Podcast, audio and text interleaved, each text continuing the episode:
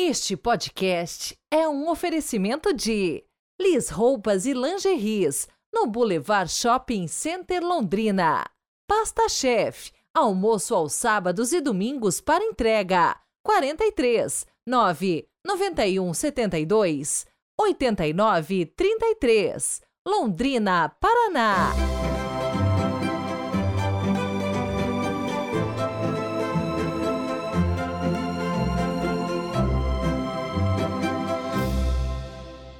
Olá, bom dia! Sejam muito bem-vindos ao nosso podcast desta quarta-feira, último dia do mês, 31 de janeiro de 2024.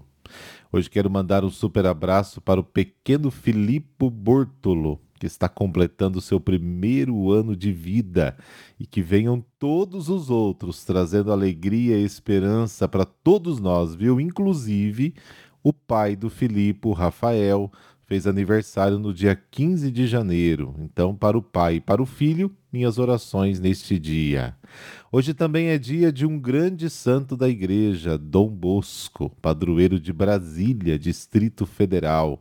Eu estarei dia 18 de fevereiro tomando posse como pároco de uma paróquia que tem Dom Bosco como um dos padroeiros, paróquia Nossa Senhora Auxiliadora, aqui em Londrina no apostolado com os jovens, ele dizia o seguinte, abre aspas: Meus caros jovens, eu vos amo de todo o coração.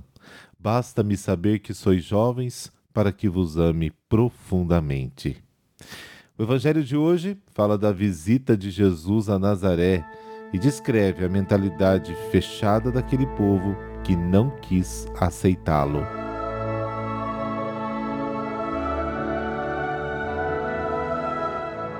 Pelo sinal da Santa Cruz, livrai-nos Deus, nosso Senhor, dos nossos inimigos. Ó Deus, que sustentaste São João Bosco para educador e pai dos adolescentes, fazei que, inflamados da mesma caridade, procuremos a salvação dos nossos irmãos e irmãs, colocando-nos inteiramente ao vosso serviço. Amém.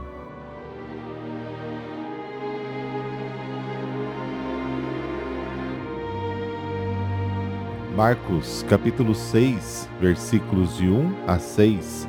O Senhor esteja convosco, Ele está no meio de nós. Proclamação do Evangelho de Jesus Cristo segundo Marcos. Glória a vós, Senhor. Naquele tempo, Jesus foi a Nazaré, sua terra, e seus discípulos o acompanharam. Quando chegou o sábado, começou a ensinar na sinagoga. Muitos que o escutavam ficavam admirados e diziam: De onde recebeu ele tudo isso? Como conseguiu tanta sabedoria? E esses grandes milagres que são realizados por suas mãos? Este homem não é o carpinteiro, filho de Maria, irmão de Tiago, de José, de Judas e de Simão? Suas irmãs não moram aqui conosco? E ficaram escandalizados por causa dele. Jesus lhes dizia: um profeta só não é estimado em sua pátria, entre os seus parentes e familiares, e ali não pôde fazer milagre algum, apenas curou alguns doentes impondo-lhes as mãos, e admirou-se com a falta de fé deles.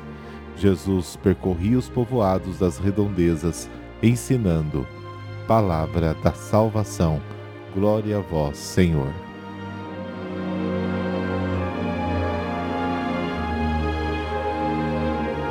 A visita de Jesus à sua pátria é um acontecimento doloroso que retoma o tema da falta de fé do povo judeu, já sublinhado no ensino das parábolas e na discussão sobre Belzebu. Primeiro os familiares de Jesus, Marcos capítulo 3, e depois o povo de Nazaré, tentam apoderar-se dele para evitar que se iluda e prejudique os outros mas Jesus não aceita deixar-se circunscrever dentro dos limites naturais, né, dos títulos.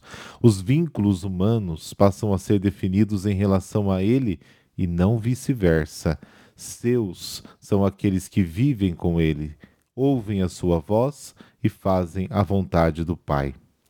As pessoas da sua cidade acreditam que conhecem Jesus melhor do que ninguém eles o viram crescer e praticar o seu ofício, Eles conhecem a sua mãe, os membros da sua família, né, cujos nomes, vidas e milagres eles conhecem bastante, e diante deles ficam até chateados, envergonhados, irritados.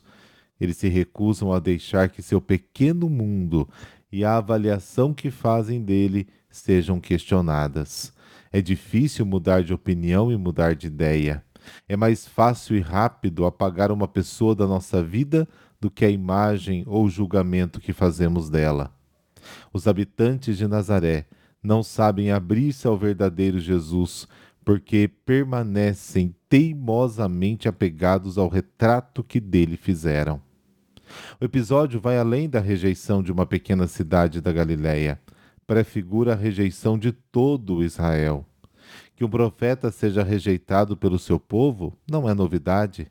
Há até um provérbio que diz: é um provérbio nascido de uma longa experiência, né, que acompanhou toda a história de Israel, que encontra sua demonstração mais sensacional na história do Filho de Deus e que continuará a repetir-se pontualmente na história que vem depois. E nós falamos isso, inclusive, é, no português, né, santo de casa não faz milagre. Deus está do lado dos profetas, mas os profetas são sempre rejeitados. Os homens de Deus, os justos, são sistematicamente eliminados, apenas para construir mais tarde os seus túmulos e monumentos, como está no capítulo 11 de Lucas. E ele não pôde fazer ali nenhum milagre, mas apenas impôs as mãos sobre alguns enfermos e os curou, diz o versículo 5. Os milagres de Jesus são uma resposta à sinceridade do homem que procura a verdade não são uma tentativa de forçar de forma alguma o coração do homem. Ao contrário dos homens, Deus não usa violência para impor os seus direitos e nem faz milagres para permitir que os homens escapem ao risco e ao esforço de acreditar. Mesmo em Nazaré, Jesus procurou os doentes e os pobres.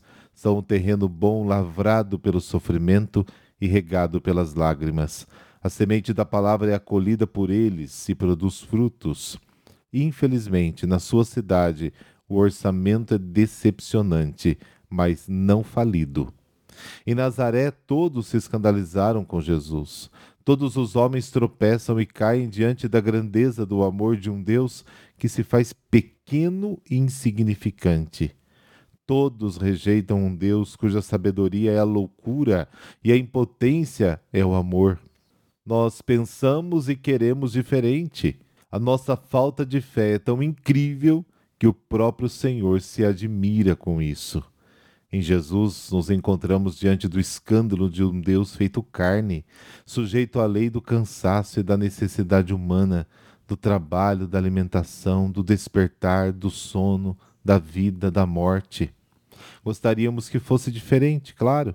Gostaríamos de compartilhar suas características divinas, mas não gostamos que ele compartilhe nossas prerrogativas humanas, das quais ficaríamos felizes em prescindir. O cristão e a igreja devem sempre comparar-se com a carne de Jesus, vendida por 30 moedas, o preço de um cavalo ou de um escravo.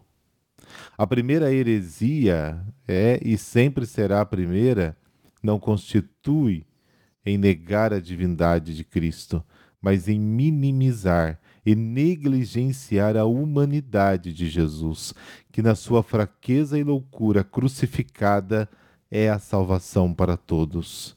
A pedra angular da salvação é a carne crucificada e ressuscitada de Cristo.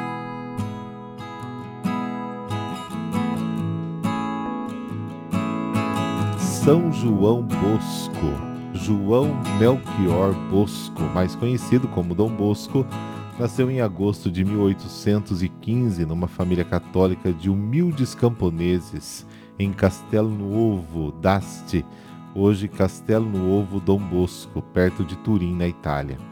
Órfão de pai, aos dois anos de idade, sua mãe, a serva de Deus Margarida Oquena, criou João e os seus irmãos Antônio e José.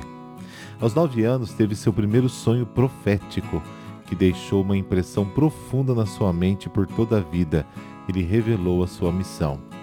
Nele se via em meio a jovens desordeiros que o destratavam e blasfemavam e se transformavam em feras, e ele tentava modificar a situação por meio da violência. Nossa Senhora e Jesus apareceram para indicar verdadeiro caminho, não com pancadas, João, mas com mansidão e doçura. Torna-te forte, humilde e robusto, aquilo que vês acontecer a esses lobos que se transformam em cordeiros, tu o farás aos meus filhos. Serei a tua mestra. A seu tempo tudo compreenderás. Em 1835, com Ajudas, entrou no seminário de Chieri. Ordenou-se sacerdote em 1841, escolhendo como lema: Dai-me almas e levai o resto. Segue para Turim, onde se dedicou ao apostolado da educação de crianças e jovens carentes. Dom Bosco funda em 1841 o Oratório de São Francisco de Sales.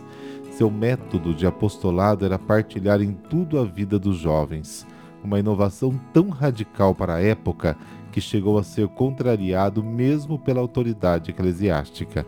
Com o crescimento do oratório, Dom Bosco desenvolve o seu famoso método educativo, o sistema preventivo. Mais vale prevenir que remediar, que se baseia no tripé razão, religião e amorevolezza, palavra italiana que pode ser traduzida como amor educativo. Queria assim evitar a todo custo que os jovens se tornassem rebeldes e depois tivessem que ser punidos. Era esta a explicação do seu primeiro sonho profético. Seguidor da espiritualidade e filosofia de São Francisco de Sales, Dom Bosco era um fervoroso devoto de Nossa Senhora Auxiliadora e com sua ajuda todas as dificuldades eram vencidas. A admiração por São Francisco de Sales também o levou a nomear as novas associações religiosas que criou em sua honra, formando a família salesiana com os ramos masculino, feminino e leigo. O ramo masculino, a Pia Sociedade de São Francisco de Sales, surgiu em 1859 para atender à educação e catequese de meninos e rapazes, formar cidadãos honestos e bons cristãos. Em 1872, junto com Santa Maria Domenica Mazzarello, Dom Bosco fundou o Instituto das Filhas de Maria Auxiliadora, para a educação da juventude feminina. E em 1876 fundou a Associação de Cooperadores Salesianos para homens e mulheres leigos, com a mesma missão educativa para os pobres. Outra grande obra foi a promoção da boa imprensa, com a publicação das leituras católicas em fascículos mensais e a fundação da Biblioteca da Juventude Católica Italiana. O Boletim Salesiano iniciado em 1875 com tradução dos seus textos de agiografia e pedagogia já em várias línguas, enquanto o santo ainda vivia, é atualmente divulgado em 30 idiomas em 135 países. Escreveu uma biografia de São Domingos Sávio, que fora seu aluno, livro que ajudou na canonização deste menino que viveu uma fé adulta. Dom Bosco faleceu no dia 31 de janeiro de 1888. Foi proclamado modelo por excelência dos sacerdotes e educadores, pai e mestre da juventude, padroeiro dos editores católicos e patrono dos mágicos. É imensa e atualíssima a obra de São João Bosco, particularmente no que diz respeito ao cuidado com as crianças e jovens e no incentivo à boa leitura.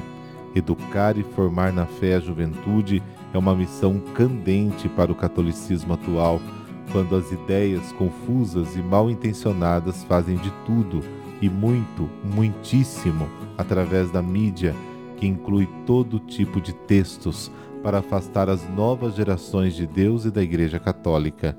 Um combate totalmente feroz nas intenções, mas que só pode ter sucesso com a doçura e mansidão com que ele mesmo agiu, viveu e ensinou. Dizia ele: reprovemos os erros, mas respeitemos as pessoas. Mas que não se confunda o objetivo. O que Dom Bosco queria era a salvação eterna daqueles que ajudava, mesmo quando cuidava das suas misérias concretas. A solução para os problemas temporais está no espiritual, não no organizacional. Seu zelo pelas crianças de rua, pobres ou sem educação, exigia paulatinamente uma vida mais espiritual do que social. Deus Pai, que desejais educar e socorrer na caridade com amor a nós, vossos filhos sempre em extrema penúria na alma, concedei-nos por intercessão de vosso herói, São João Bosco, a imprescindível graça de tudo fazer nesta vida material com um fim espiritual, para divulgar o bem, escrevendo por qualquer ação a vossa palavra que é Cristo. Pelo mesmo Cristo Senhor nosso. Amém. E por intercessão de São João Bosco, essa bênção de Deus Todo-Poderoso, Pai, Filho, Espírito Santo. Amém.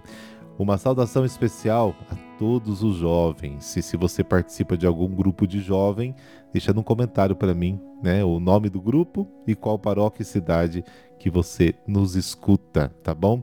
E um grande abraço também para todos os profissionais da imprensa. Então, ficamos por aqui e amanhã a gente se encontra. Até lá.